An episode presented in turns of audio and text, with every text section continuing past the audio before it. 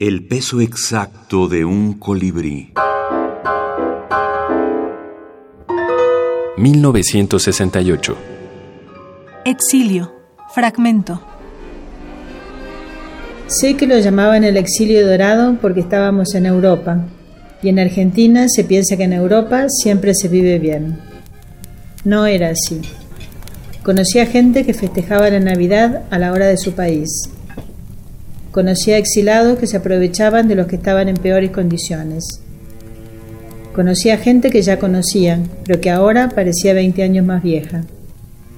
Conocía a intelectuales importantes que se habían quedado sin identidad. Conocía a gente que se despertaba gritando, a personas que habían perdido a toda su familia. Conocía a una muchacha que había concebido un hijo después de ser violada en la cárcel y cuyo novio, también víctima de la tortura, mató al niño a patadas.